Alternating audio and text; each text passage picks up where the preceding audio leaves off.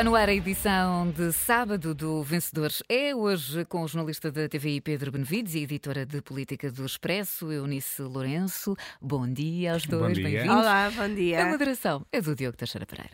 Bom dia, bem-vindos à Rádio Observador. Uh, temos uh, aqui vários assuntos uh, em cima da mesa.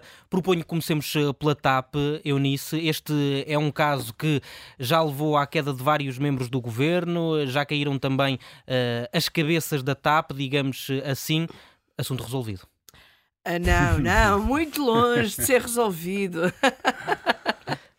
Para já, ainda temos toda uma comissão de inquérito que não sabemos o que poderá ainda, ainda dar. Mas esta semana, e, e isto foi logo no início da semana, depois da semana teve mais uma série de outras coisas, parece que já foi até há, há mais tempo. Mas esta semana tivemos a conferência de imprensa de Fernando Medina e de João Galamba a dar conta das conclusões da Inspeção Geral de Finanças e eu gostei de uh, ver uh, que Uh, ao contrário do que muitas vezes acontece na política portuguesa, houve um relatório, há conclusões do relatório e há consequências do relatório. E, portanto, esse é o lado uh, positivo da TAP desta, desta semana. Consequências e por isso, ajustadas. Consequências, eu acho que ajustadas, tendo em conta a conclusão do relatório, não é? Se foi feito um contrato uh, que viola as regras, então há que tirar eh, consequências disso.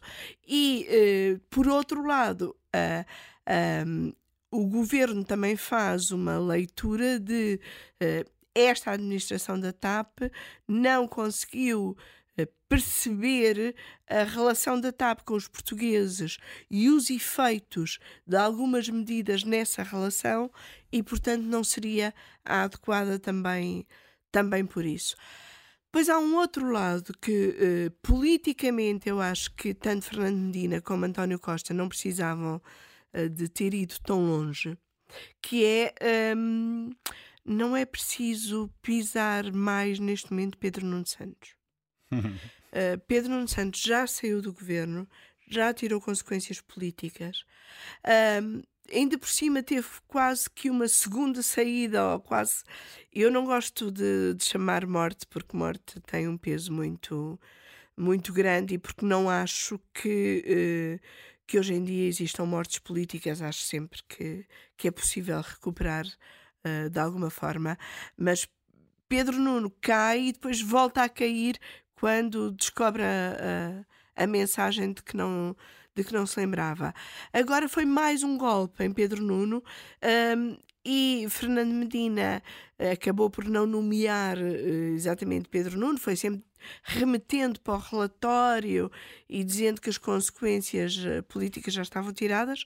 António Costa disse mesmo que as consequências políticas já tinha sido a saída de Pedro Nuno Santos, e eu acho que, uh, por um lado, não havia necessidade de serem tão uh, duros.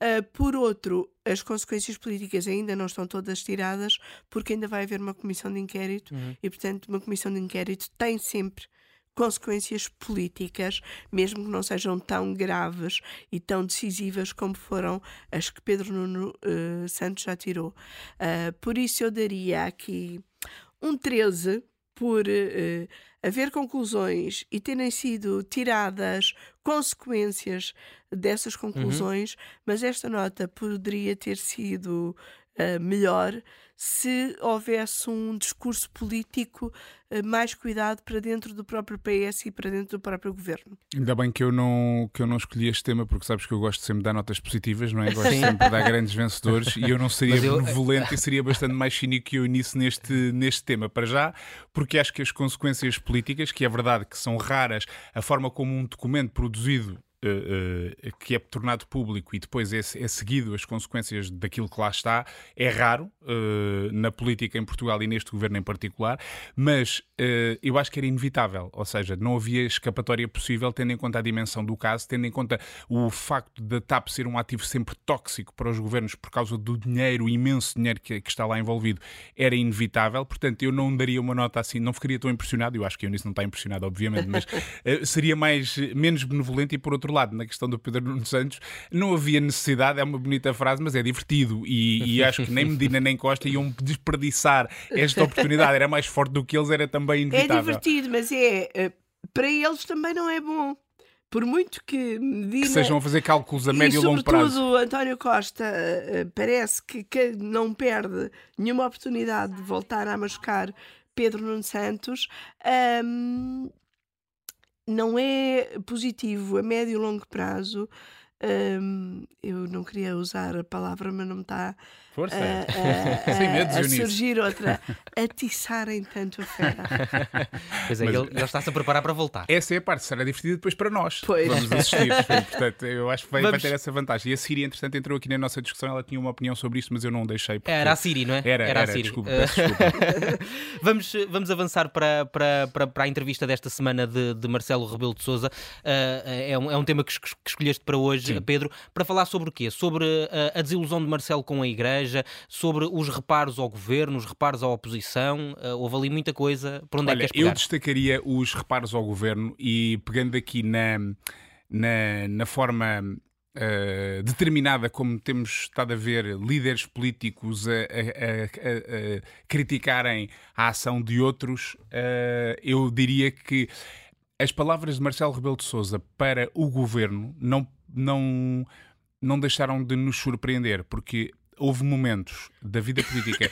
Quando eu digo de- deste governo, nem estou a falar necessariamente deste que, que tomou posse recentemente e que é o de maioria absoluta, embora já tenha um longo historial de polémicas e de casos em que nós precisávamos de uma palavra decisiva e determinante e influente. Foi um ano perdido, disse o Sr. Presidente. Um ano Pronto. perdido. Mas eu acho que foi um ano perdido também para ele próprio, que nunca usou do poder da palavra. Nós sabemos que Marcelo tem uma dificuldade em manter os seus níveis de influência em alta, porque de vez em quando escorrega-lhe o pé para qualquer coisa que depois não lhe corre bem e ele depois anda ali a correr atrás do prejuízo, a tentar eh, reganhar esse capital de, de confiança e de credibilidade. É um problema, mas isso tem a ver com a sua ação eh, pública e com a forma como exerce o seu mandato.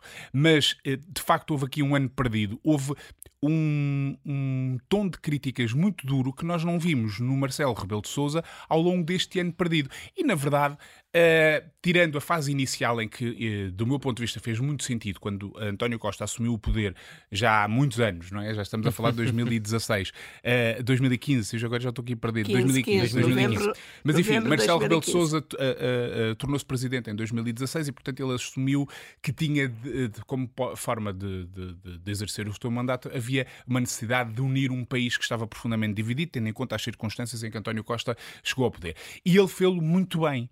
Fê-lo muito bem porque ele tinha duas missões. Para já essa, de unir o país e de, de colar aquilo que estava dividido, e, por outro lado, de fazer com que o Palácio de Belém fosse uma instituição respeitada pelo país. E não era porque, eh, no, no fim do mandato de Cavaco Silva, quer dizer, a classe política, a própria classe política, desvalorizava completamente o papel do Presidente da República e, portanto, foi um espetáculo triste. Marcelo Rebelo Sousa conseguiu fazer isso. O problema é que ele continuou a navegar na sua onda de popularidade e quando uh, uh, os portugueses, o sistema, se quisermos, precisava de um Presidente da República interventivo e duro uh, para sabermos que havia ali uma. como deve funcionar pesos e contrapesos, Marcelo Rebelo Sousa muitas vezes colocou-se inexplicavelmente ao lado do governo. E, portanto, ouvi-lo agora com esta dureza, com esta forma crítica, como se ele fosse, como se ele tivesse numa das suas várias viagens ao estrangeiro, de repente aterrar aqui e dizer, bem, eu estive agora aqui a olhar para o que se passou neste ano e achei que isto foi um ano perdido. Achei um bocadinho deslocado, eh, teria ali algumas intenções, eh, provavelmente, de, lá está, de popularidade ou de, de dar ali algum crédito ao seu, ao seu mandato, que para mim foi, foi uma grande surpresa. E, portanto, a quem é que eu vou dar uma boa nota? Vou dar uma boa nota a duas pessoas. Uma delas, a Pedro Passos Coelho, que está muito na moda agora, não pelo seu passado de governação, nem pelo potencial de vir agora a ser eventualmente candidato à liderança do PSD, que é um assunto que se tem falado muito por estes dias, mas por ter dito uma vez num discurso no Algarve. eh, ter alertado para os cataventos de opiniões que ele eh, não quereria em, em, em Belém. E eu acho que ele fez uma previsão acertada nessa altura, portanto, um 18 para a previsão acertada E pelo- pelo de Pedro Passos Coelho. Pelo que se vai sabendo, essa relação não tem melhorado nos últimos Não tempos. tem melhorado, efetivamente, não tem melhorado. Isso também vai ser divertido assistir, assistir de cátedra. E depois, queria dar também uma nota, que é para ver se vocês me continuam a convidar para vir para aqui. Queria dar uma nota também alta ao Miguel Pinheiro, que escreveu esta semana no Observador eh, uma teoria que é Marcelo Rebelo de Souza não se compara compara com Cavaco Silva, ou Ramalhianos ou Mário Soares, ele compara-se com Ricardo Araújo Pereira e Cristina Ferreira, porque ele não se vê como um uma, uma, uma, figura da política, uma estrela da política, mas como uma estrela da televisão. Eu acho que é uma teoria que pode fazer o seu caminho. Eu, como venho, sabia que vinha para um comentário com o Pedro Benevides e que, portanto, as notas tinham de ser altas. Não tem, não tem. Eu até dou uma nota alta ao próprio Marcelo Rebelo de Souza, que nesta entrevista dou-lhe um 15. Um 15, boa. Um 15. Boa. É, nesta entrevista ele mostrou que está em excelente forma como comentador político. uh, e uh, conseguiu uh, ir desfazendo o governo ao longo Sim. da entrevista, ora pelas escolhas uh, até levianas que Costa uhum. faz uh, para o governo, pelo ano perdido, a maioria requentada, tudo assim. Em grande forma. Grande forma, grande forma. Pela maneira como também desfez uh, a oposição e, e, e, manifestou que pensa que o PSD é fraco, por consequência, o líder do PSD uhum. também ainda não é forte. Um, e depois, por ter usado um, a minha grande curiosidade sobre a, a, a, linguagem do presidente, foi ele usou uma expressão, usou uma palavra várias vezes ao longo da entrevista que não é habitual usar-se em política e que eu nunca o tinha ouvido usar. Fala desta legislatura como uma legislatura patológica. Portanto, uma legislatura doente. Uh, e ele, a dada altura, diz que esta legislatura é patológica e depois, quando diz que não, uh, não lhe peçam para abdicar do direito de dissolver, admite usar esse, uh, esse direito e dever se acontecer também algo patológico. E eu gostava muito de perguntar ao Presidente o que é que pode ser patológico. Ele é uhum. hipocondríaco, portanto pode, pode, ver várias, pode ver várias justificações para ter que, é hipocondríaco e gosta de ir às farmácias. E gosta portanto, muito de ir às farmácias. É capaz de saber qual é a doença e qual é o remédio. Vamos, vamos avançar para os, para os Açores. Uh, Eunice Lourenço. Eunice também precisa ir à farmácia. Também, também precisa. Se o Presidente estiver aqui a ouvir e passar aqui ao pé do Observador, haveria alguma coisa que possa ajudar. Sim, peço desculpa por toda esta nebulosa que me tolhe um bocadinho o cérebro. E já agora para mantermos aqui o mesmo registro, que doença é que está a afetar os Açores esta semana? Oh, Ou é que esteve ah, a afetar os Açores esta eu, semana? Eu não lhe chamaria uh, propriamente doença. Eu estou, confesso, um bocadinho fascinada com a política açoriana. eu acho que nós aqui não ligamos muito à política açoriana, a não ser quando há assim casos. Uh, e portanto, eu também tenho uma nota altíssima para dar à política. Eu gosto, eu estou a fazer escola, eu gosto disto. Isto é aos poucos, vocês vão ver. Sim, lá sim, para o verão, toda a gente vai dar notas altas. Não, lá para o está o Zé Manuel Fernandes é também a dar 18. eu dou um 16 à política açoriana pelo potencial de interesse que tem e também pelo potencial que tem para fazer acelerar algumas definições na política de âmbito uh, nacional. Portanto, a crise na política açoriana chegou ao continente uh, esta semana, com a iniciativa liberal a romper o acordo que tem com o PSD, uh, eh, um acordo de âmbito parlamentar uhum. para apoiar o governo uh, regional, e depois o deputado independente, que já foi líder do Chega, também rompeu o acordo. Depois o Chega veio dizer: connosco podem contar, mas há uns meses André Ventura queria uhum. que o deputado que ainda sobra ao Chega rompesse o acordo, o deputado é que não quis. Uhum. Uh... O, o, deputado, de resto, que, que, que, o Chega tem no Parlamento dos Açores ainda, disse até no Congresso que já nem sequer existia acordo. Sim, que isto Portanto... já é. Uh, tem sido tão maltratado pelo, pelo governo regional que não existia acordo. Depois veio Nuno Melo dizer nós é que somos responsáveis quando uma das crises que leva à ruptura da iniciativa liberal é provocada pelo presidente do CDS Açores e vice-presidente do governo regional, que levou à admissão do secretário regional da Saúde. Portanto, isto é tudo um caldinho uh, muito interessante que torna a política açoriana uh, um caso de estudo, provavelmente, porque neste momento a contagem de deputados é de tal maneira que uma moção de censura apresentada pela oposição provavelmente não passaria ainda, mas uma moção de confiança apresentada pelo governo também pode não passar. Ou seja, é um enorme impasse. Vamos provavelmente assistir aqui a semanas e meses de, eh, de impasse de, do governo regional a um, negociar um bocadinho as medidas caso a caso. Um, mas parece-me inevitável que a dada altura existam eleições antecipadas nos Açores, porque em, em outubro depois haverá muita dificuldade em fazer passar no orçamento. orçamento. A isto tudo ainda acresce que há um grande mal-estar do PSD de São Miguel com o governo regional por achar que, eh, devido ao vice-presidente que é do CDS e é da terceira, está a haver aqui uma desproporção de uh, divisão de poderes entre ilhas e entre partidos, porque depois tudo isto também tem a ver com uh, o, aquilo que uh, um, um, socialista esta semana me explicava ser o chamado bairrismo de ilha. Uhum. Uh, e, portanto, olha, isto é muito interessante, não é fácil de perceber, mas eu acho que a política açoriana ainda nos vai dar aqui várias lições. Pedro, não sei se uh, é um laboratório para. Não, para... eu espero, eu espero é que nos Açores estejam a ouvir esta emissão e que sigam os conselhos da, da Eunice, que deixou aqui. Como a coisa já está confusa, a Eunice ainda lançou pode ser uma moção de censura ou uma moção de confiança. Façam isso para ver o que acontece. Portanto, eu estou desejoso de ver. Houve tempos em que a política da Madeira é que era uh, entusiasmante para o continente, mas aqui já percebemos por este resumo muito bem feito de Eunice que de facto é. Tens uma Açores... nota, Eunice? 16, 16, mas só pelo potencial uh, de interesse e de diversão uh, para, para a política açoriana no seu geral, não é? Esta... Para a política açoriana no seu geral. Sim, esta não sim. consegues bater, Pedro.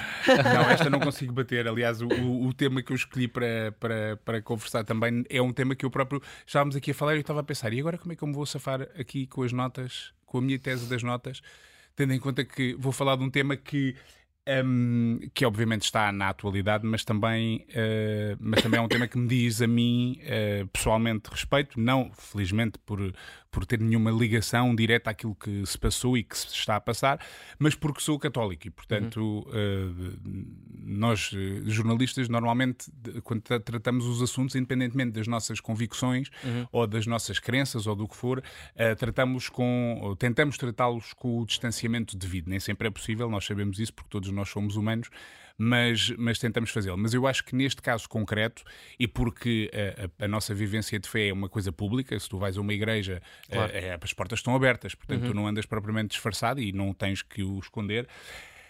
Eu acho que neste caso esta dimensão pessoal interfere muito na avaliação que também que faço da, da, daquilo que daquilo que se está a passar. E aquilo que se está a passar é, uh, pegando nas palavras do Papa Francisco, é uma monstruosidade. Foi uma monstruosidade o caso dos abusos, que nós sabíamos que na Igreja Portuguesa também teria de ter havido. Uh, uh, aliás, alguns casos já eram públicos, um, uns fogachos uhum. que tiveram dimensão mediática de tempos a tempos, mas uma crise como esta que está a abalar a Igreja Portuguesa, nós não tínhamos tido, apesar de ela ter sucedido em vários países com a dimensão católica suficiente para, para que isso tivesse acontecido. E, portanto, nós sabíamos que mais cedo ou mais tarde este, este escândalo, esta crise iria bater à nossa porta também.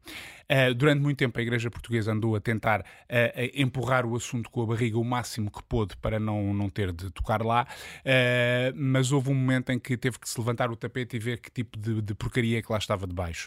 E houve a nomeação desta Comissão Independente que fez o seu trabalho e, e que apresentou resultados.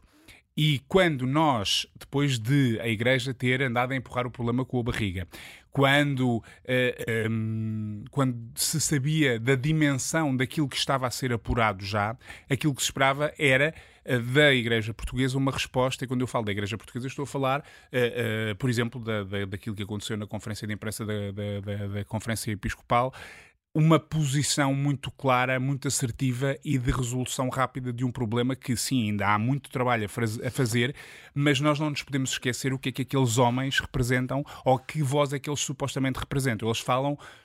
Uh, se quisermos, agora não, não quero transformar isto agora numa sessão de, de, de, de, proselitismo ou de, de rádio, uh, mas, mas, falam em nome de Jesus Cristo, um homem que uh, se colocou ao lado dos que sofrem.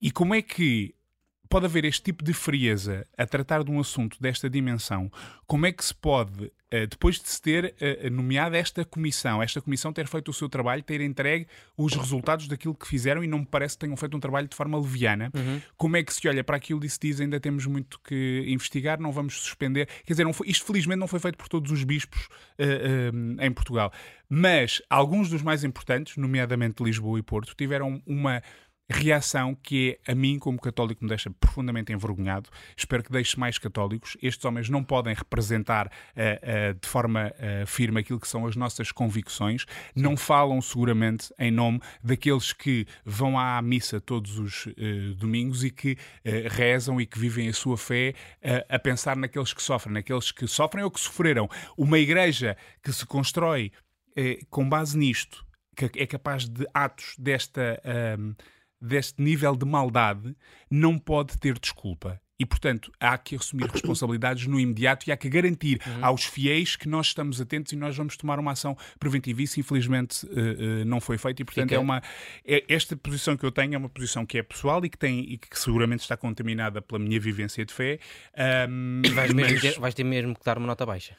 Não, não vou dar uma não, nota baixa, vou dar, vou dar uma nota alta a todos os que, apesar de tudo, levantam a sua voz eh, contra isto, que foi o que é a hierarquia da Igreja, uma Igreja que se desresponsabilizou. Nós ouvimos bispos a dizer a Igreja não tem culpa daquilo que eles fizeram. Claro que tem culpa porque a Igreja é uma, funciona de uma forma hierárquica. Portanto, uhum. a, a minha nota alta, que vai um 16, vá, para todos aqueles que têm resistido, desde daqueles que estão dentro da Igreja até à própria Comissão Independente, que não teve nenhum pudor e bem uhum. para desmentir alguns bispos quando fizeram declarações que eram indesculpáveis. Eu, antes de mais nada, faço a mesma declaração de interesses do, do Pedro, sou católica e católica empenhada uhum. eh, e participante e, portanto, membro deste mesmo corpo e, por isso, eh, sofrendo com este mesmo uh, corpo.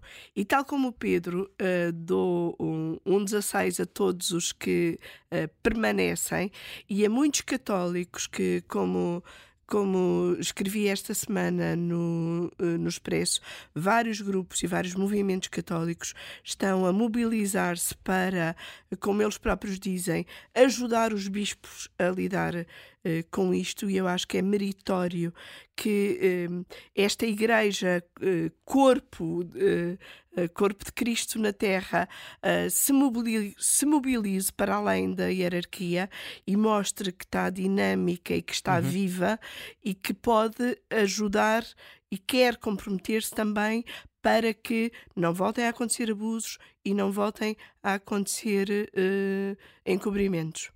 Eunice Lourenço, Pedro Benevides, é sempre um gosto. Voltamos a ver-nos em breve. Amanhã Olha, já temos... agora uma boa, nota, uma boa nota, um 20 para vocês por me terem dado a conhecer o Babilónia, que eu vinha aqui a ouvir a vossa. não conhecias? A vossa não conhecia. Não foste a Loré em 2010. Não fui a Loré, não fazia parte dessa geração, infelizmente. Olha, vês, se calhar tu estás mais comigo, não é? Se calhar ouvimos para ir numa capital, ou num BBC, não, não sei por aí. Exatamente, talvez, porque o som não era estranho. Quando tu disseste, ah, eu acho que já estou a conhecer, foi exatamente o que eu estava Pronto. a sentir. Ah, talvez eu conheça isto. Ah, está. Aposto que vais pôr agora no, é no Spotify para ouvir para obrigado, Pedro Benevides. Obrigado. obrigado, Eunice Lourenço. Até breve. A edição de, uma nova edição de O Vencedor é uh, regressa amanhã à Rádio Observador.